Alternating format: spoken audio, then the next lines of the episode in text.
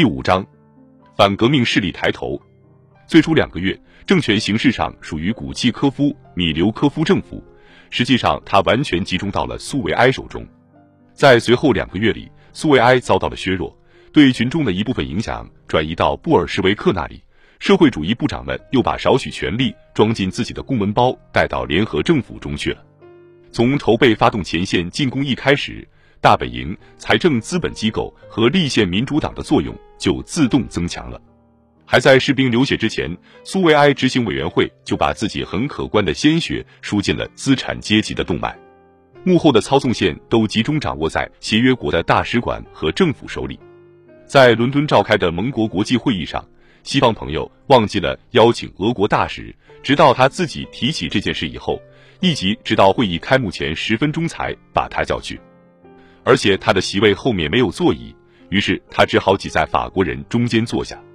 七月二日发生的两件事，对临时政府大使的侮辱和立宪民主党人示威性的退出内阁，有一个相同的目的，迫使妥协主义者低头。紧随其后爆发的武装游行示威，必定特别令苏维埃领袖们震怒不已。在双重打击之下，致使他们把自己的全部注意力都集中到径直相反的道路上去了。既然在与协约国的同盟中不得不承受流血的重负。那么，比立宪民主党更好的中间人，反正是找不到的。最年长的俄国革命家之一柴可夫斯基流亡多年以后，变成了温和的不列颠自由主义者。他带有劝喻性的说道：“战争需要金钱，而盟国是不会把钱交给社会主义者的。”妥协主义者因为这个论断而感到尴尬，但是他们明白其全部的分量。力量对比明显发生了不利于人民的变化，可是究竟到了何种程度，谁也不能说清楚。不管怎样，资产阶级的胃口膨胀到了比其可能膨胀的程度不知大了多少倍。在这种不确定性当中，包含着冲突的源头，因为各个阶级的力量要在运动中受到检验，而革命事件就是归结为这类不断重复的检验。可是，权力无论在多大规模上从左向右移动，这种移动也很少触动仍然是空洞无物的临时政府。七月危机期间，关心里沃夫公爵内阁的人屈指可数。正是那位曾经与古契科夫谈论过废除尼古拉二世的克雷莫夫将军。后面我们将很快最后一次遇见这位将军，以大公的名义发了一封电报。电文最后是以这样的训令结束的：是从口头议论到采取行动的时候了。这宣告听起来引人发笑，他只不过更突出的强调了政府的无能而已。自由主义者纳博科夫后来写道：七月月初有一段当局威信似乎在重新上升的短暂时光。这是在镇压了布尔什维克第一次暴动以后，但是此刻临时政府不善于利用形势，因而与当时的有利时机失之交臂，于是他们便一去不复返了。右翼阵营的其他代表人物也表示了同样的意见。事实上，在七月危机期间，就如同在历来所有紧急时刻一样，组成联盟的各个成分都在追求各自不同的目标。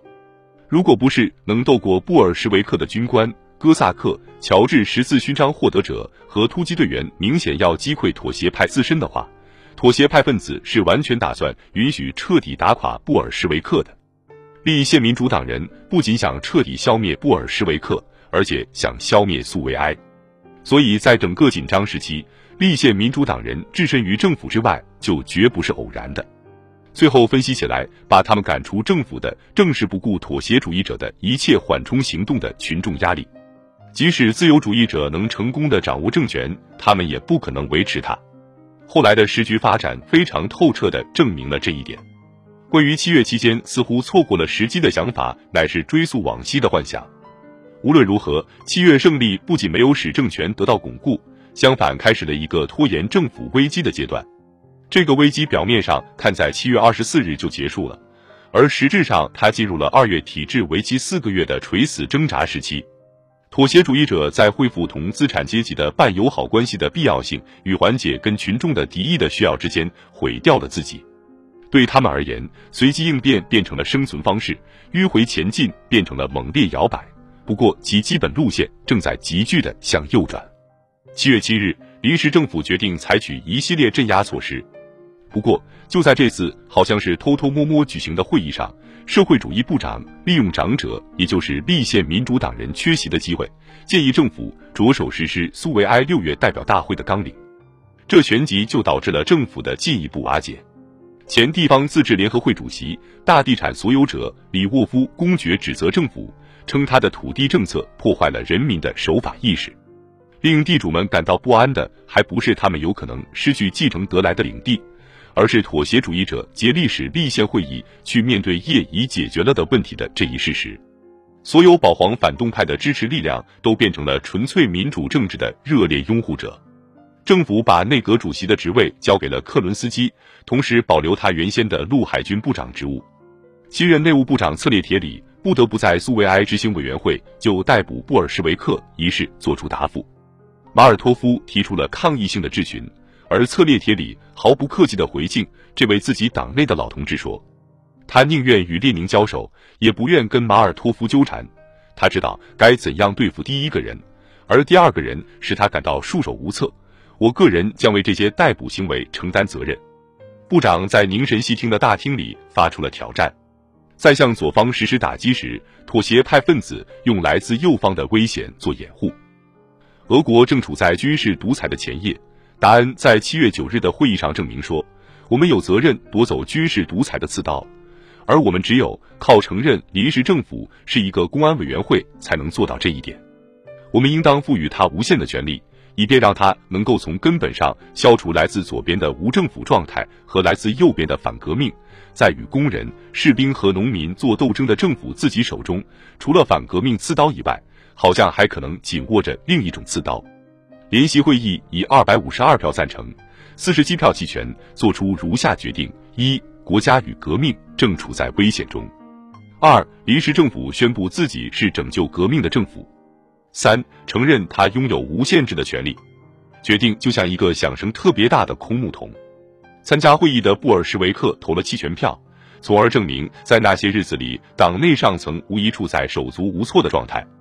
群众运动，哪怕是被击溃了的群众运动，任何时候都不会不留下一点痕迹。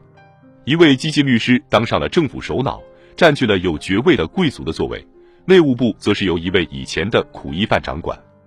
政权发生了平民革新，克伦斯基、策列铁里、切尔诺夫、斯科别列夫以及苏维埃执行委员会的领袖，如今决定着政府的面貌。这不是实现了六月事件喊出的“打倒十个资本家部长”的口号吗？不，这只是他破产的体现。民主派部长只是为了把政权归还资本家部长而掌握政权的。La coalition is mort. Vive la coalition. 联合政府死了，联合政府万岁。在东宫广场上演了一出解除机枪手武装的盛大而可耻的闹剧，许多团队被解散了，士兵们分成不大的队伍被派去补充前线兵力，四十岁的中年男子还被迫服从他人，在战壕里弄得精疲力竭。所有这些人都成了反对克伦斯基体制的宣传员，他们的人数数以万计，在秋季到来之前，他们一直在执行重大的任务。同时被解除武装的还有工人，尽管成效甚微，在将军们的压力，我们很快就将看到他采取什么形式之下，前线重新实施死刑。可是就在七月十二日这一天，颁布了限制订立土地交易契约的法令，